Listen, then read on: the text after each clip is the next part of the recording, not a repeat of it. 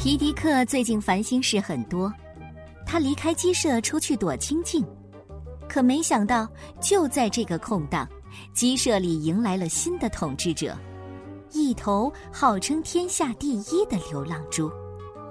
流浪猪狡猾的将反对他领导的公鸡爷爷关了起来，又找到了三只小鸡做帮手。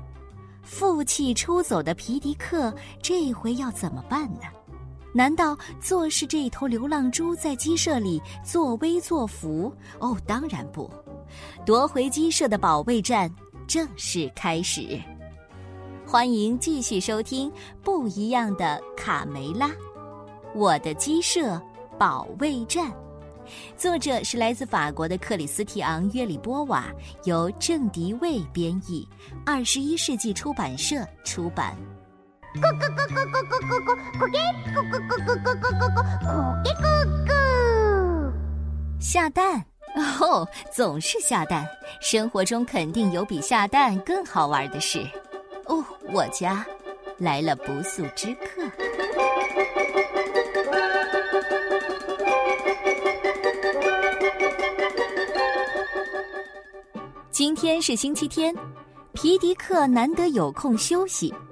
他舒舒服服的躺在草垛顶上睡午觉，晒着温暖的太阳，枕着松软的稻草，听着孩子们的玩耍声，皮迪克感觉幸福极了。卡梅利多和小刺头、小胖墩儿、大嗓门正在草地上踢足球呢，你追我赶，互不相让。突然。一个球从天而降，正落在皮迪克的鼻子上，把他给砸醒了。呃，皮迪克气不打一处来，跳下草垛，愤愤地对玩耍的小鸡们说：“讨厌，就不能让人安安静静的待一会儿吗？”小鸡们诧异的望着皮迪克，对他突如其来的脾气感到莫名其妙，不知如何作答。你们以为我在睡觉吗？我是在思考鸡舍的未来。既然你们不让我有片刻的安静，我就到别的地方去思考。你们自己看着办吧。被搅了好觉的皮迪克越想越生气，干脆转身朝大门外走去。我不干了，你们另找人选吧。我要放松一下，到很远很远的地方。你们试试看，领导一个鸡舍可不是一件容易的事儿。哼！再见，祝你们好运，忘恩负义的家伙们。皮迪克边说边气哼哼的走出了鸡舍。卢斯佩罗趴在木桶上，奇怪的问：“啊，我说你吃错药了吗？”是的，大家都懵了。不明白皮迪克为什么甩手不干。刚才发生的这一幕恰好被一头路过的流浪猪看在眼里，他心里暗暗欢喜。啊，太好了，我的机会来了！卡梅拉从来没有见过皮迪克发这么大的脾气，感到事态有些严重，赶紧叫来卡梅利多：“快，快去追上你爸爸，告诉他。”我们不是故意惹他生气的，还有一定要说，我们需要他。卡梅利多答应着跑出去追爸爸，大嗓门、小胖墩儿和小刺头丝毫没有受皮迪克出走的影响，反倒心里一阵窃喜。啊，终于没有人管咱们了，正是玩球的好时候。谁第一个抢到球，就赢得所有的虫子。流浪猪看见围墙外有一个球，他立刻猜到这就是引起鸡舍不和谐的原因。哎，我老猪的出头之日来了！嘿嘿嘿嘿。这头猪迅速的想出了一个混进鸡舍的阴谋。小胖墩儿、大嗓门和小刺头兴奋的准备继续踢球，却发现球不见了。他们在鸡舍周围找了半天也没有找到，他们想，没准儿球飞出了围墙。嘿，你看那儿！小刺头指着墙外倒在球旁边的一头猪喊道：“咦，你觉得是我们的球把他打昏了吗？小胖墩儿走到跟前，小声的问大嗓门：“流浪猪呢？躺在地上，屏住呼吸，半张着嘴，伸着舌头，就像死了一样。他身边散落着球和一个小包袱。”小胖墩儿插嘴道：“嗯，我也不知道，但是希望没把他打死。”大嗓门拾起球看了看，不会，球都没什么损坏啊，他皮糙肉厚的，不会有什么事儿的。小鸡们的争论被卡门全看在了眼里。我说：“你们三个难道只知道踢球？他都被打昏了，看起来状态完全不好。你们一点同情心都没有吗？”教训完小刺头他们仨儿。卡门走到猪的身边，想唤醒他。猪先生，猪先生，你还好吗？哎呦，哦！流浪猪腾的一下从地上坐起来，指着大嗓门手里的球，痛苦的大喊：“哎呦，该死的球，就是你，打打中了我的头，呃。”说完，流浪猪又假装昏了过去。大嗓门被流浪猪说的有些紧张了。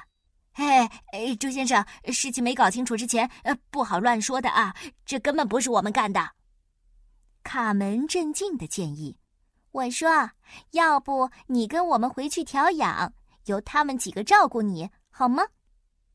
流浪猪听了，马上站起来，拍拍身上的土。这还差不多，谁让你们把我打伤了？没等大嗓门反应过来，流浪猪就自顾自的拎起包袱朝鸡舍走去。哎，我我说，朱先生，等我们扶着你呀。卡门望着远去的流浪猪，我怎么觉得他敏感的有点过头了？再说说皮迪克吧。走出去没多远，心里就有些后悔了。我刚才的话是不是说的太狠了？唉，最近感到压力很大，又没有人能理解我。皮迪克望着鸡舍里大家如往常一样嬉笑玩耍，又感到很失落。看来他们没有我过得也不错。呃。那是什么？鸡舍里怎么会出现一头猪的？我说什么？我前脚走，后脚就出事，绝不能允许他们胡来！我得回去看看。哎，抓住了！就在皮迪克打算往回走，看个究竟的时候，被身后的一只爪子给抓走了。救命！救命！救命！皮迪克没反应过来，就被装进了麻袋里。田鼠细尾巴得意洋洋地向普老大展示战利品。任务完成，头儿。今晚我们烤鸡肉串吃。田鼠克拉拉开始幻想食谱。我觉得再加点菜花和奶油怎么样？你个蠢货！我们刚刚抓到的是皮迪克。田鼠普老大一巴掌打在了克拉拉的头上。是啊，我明白。我没想到的是，它比菜花滚得还快嘛。田鼠克拉拉一边揉着头，一边指着逃跑的皮迪克。皮迪克在麻袋里使劲儿的挣扎，一蹦一跳，不择方向的朝前蹦去。一会儿撞到树，一会儿被石头绊了一跤。忽然，皮迪克来到了悬崖边上，他纵身一跃，摔了下去。田鼠普老大紧张的站在悬崖边往外看。哦哦，祈祷吧，皮迪克，你太不幸运了。嗯，啊，太惨了，一只漂亮的大公鸡就这样没了。哦，我的鸡肉串也没了。田鼠细尾巴尖声尖气的抱怨，他为自己的大餐泡汤感到难过。普老大兴奋地说：“ 哈哈哈哈！伙计们，你们要学会逆向思维。恰恰我们的机会来了，走吧！趁现在鸡舍无主，给他们来个偷袭，怎么样？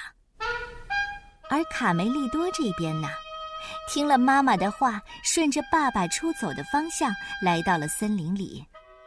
卡梅利多焦急的四处张望：“爸爸，爸爸，爸爸，你在哪儿？”回到鸡舍这边。卡梅拉带着卡门来看望受伤的客人。朱先生，你感觉好些了吗？躺着舒服吗？我们给你挑了一些新鲜的稻草。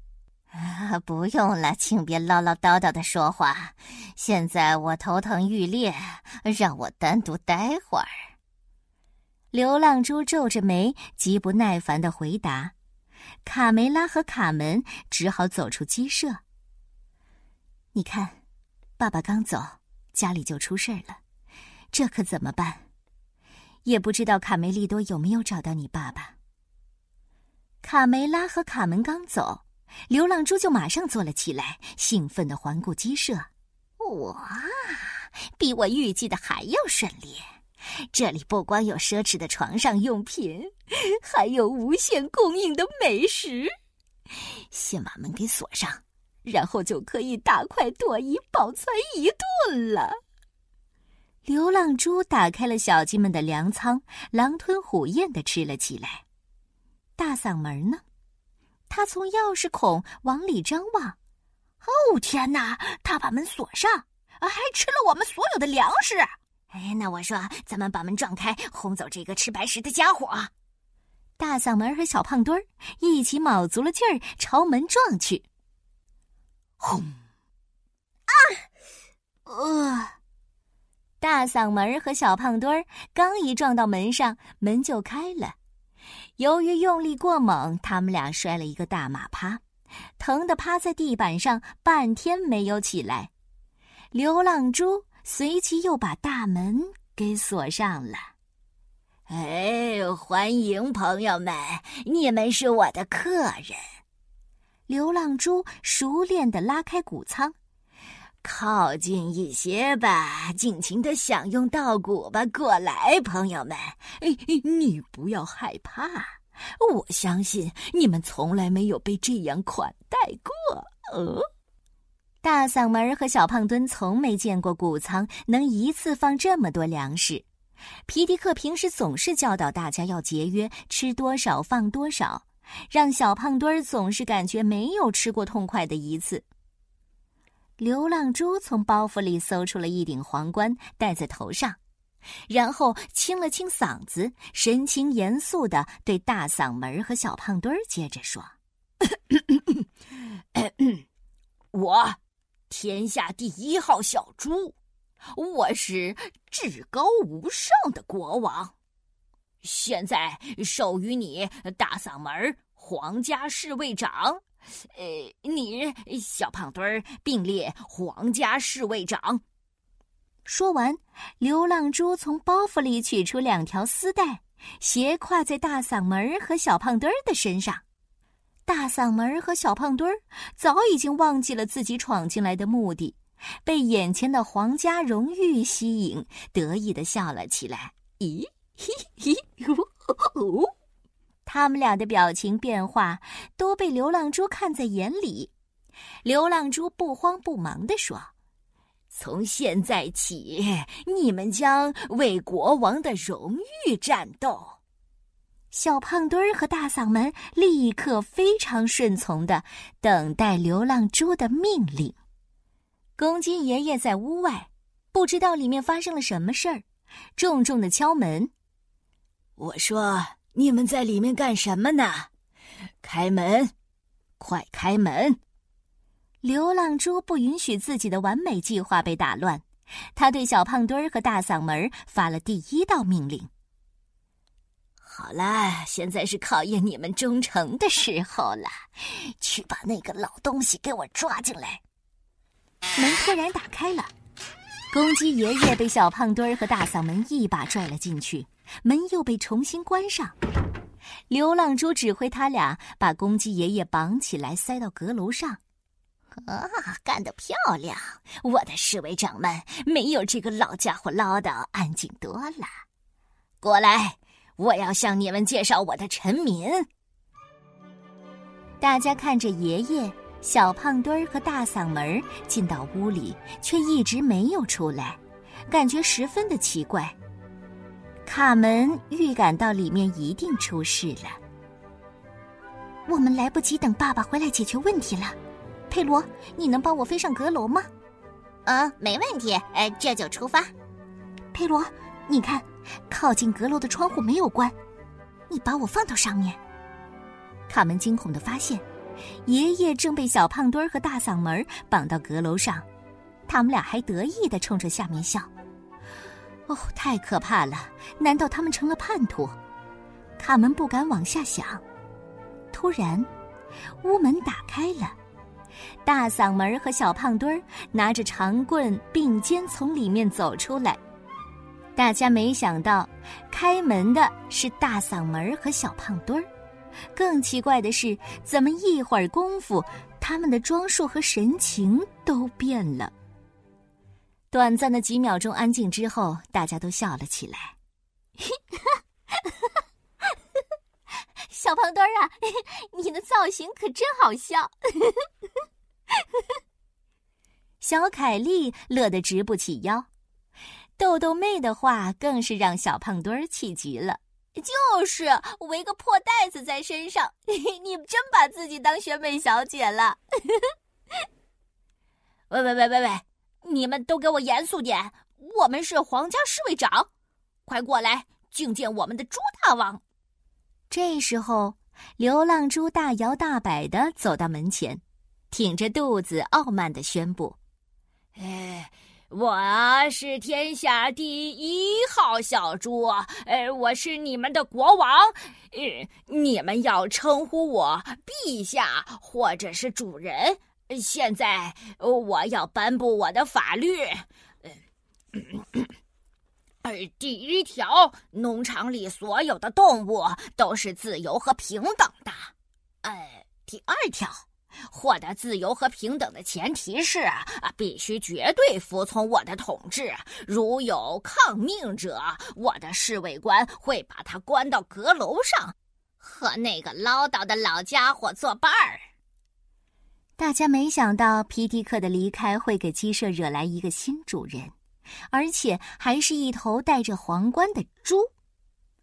小刺头看到大嗓门和小胖墩神气的样子，很羡慕，就试探着问：“咦，国王陛下，您能不能授予我皇家侍卫长长官呢？”“啊，当然没有问题，我忠诚的小刺头。”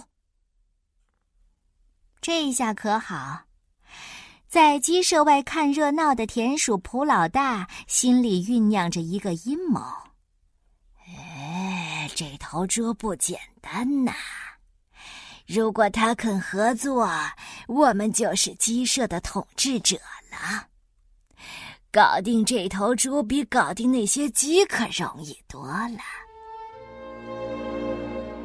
而森林这边，卡梅利多正在四处寻找皮迪克。爸爸，你听到了吗？如果你听到了，赶紧回答我。爸爸，卡梅利多。我在这儿。从山崖下传来皮迪克的声音：“快把我救出去，儿子，儿子！”卡梅利多向下一看，看到装皮迪克的麻袋正好卡在树枝的中间，好悬呐！哦，该死，我够不着。儿子，是你一展歌喉的时候了，来吧。像只大公鸡那样！哦哦哦！卡梅利多放声高歌，而这一边，流浪猪得意的接着颁布命令。你们现在去为我准备一个皇家猪圈，呃，必须在日落前完成。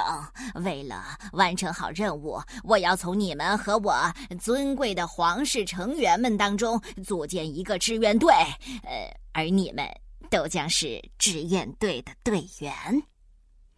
卢茨佩罗首先反抗了：“你根本就不是国王，你是个小丑。”贝里奥也不甘示弱：“我们永远都不会服从你的，无耻的冒牌货！”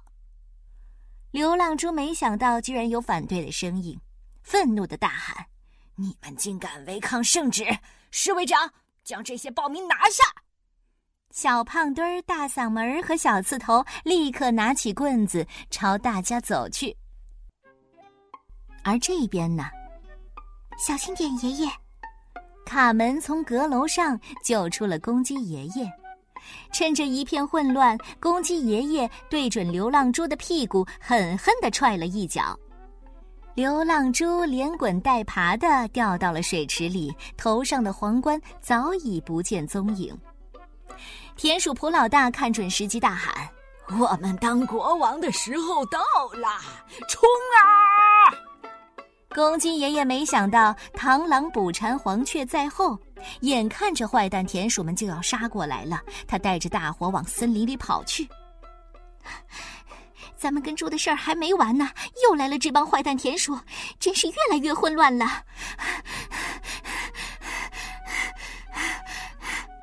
卡门就在这时候听到哥哥的呼喊，赶紧带着大伙跑过来救皮迪克。可当皮迪克从里面钻出来的时候，大家都傻眼了，眼前是一只大白公鸡。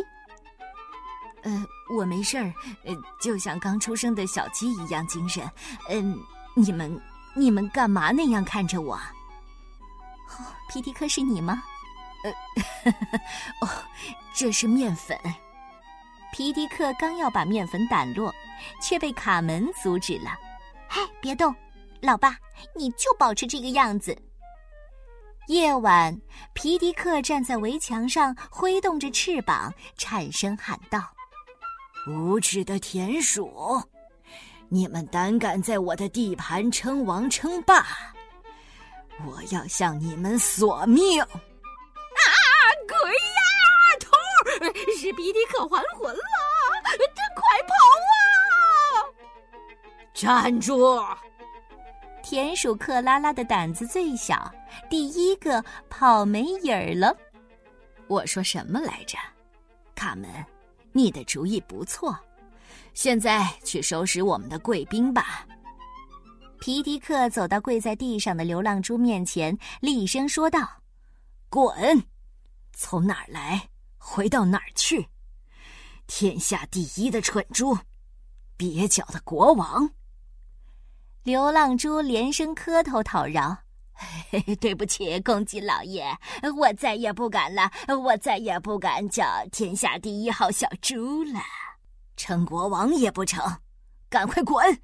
不许再踏入我的领土一步。”说完，皮迪克转身对小胖墩儿他们三个命令道。至于你们，罚打扫一个月的鸡舍，再把饮水槽彻底清洗干净，立即执行。吼！万岁！皮迪克万岁！小凯莉和豆豆妹对皮迪克雷厉风行的气魄仰慕极了，反而说的皮迪克不好意思。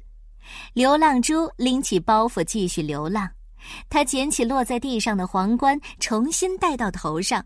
自言自语地说：“啊，天下第一猪万岁！”